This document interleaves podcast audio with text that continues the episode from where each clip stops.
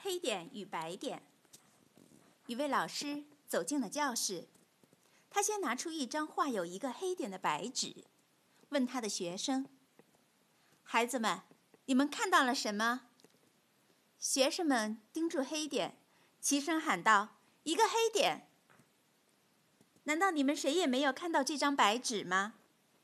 眼光集中在黑点上，黑点会越来越大。生活中你们可不要这样啊！老师教导说。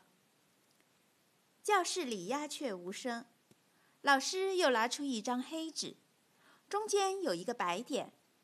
他问孩子们：“你们又看到了什么？”学生们齐声回答：“一个白点。”老师高兴地笑了。孩子们太好了，无限美好的未来在等着你们。想获得快乐和幸福很简单，只要把目光停留在快乐和幸福的事情上就行了。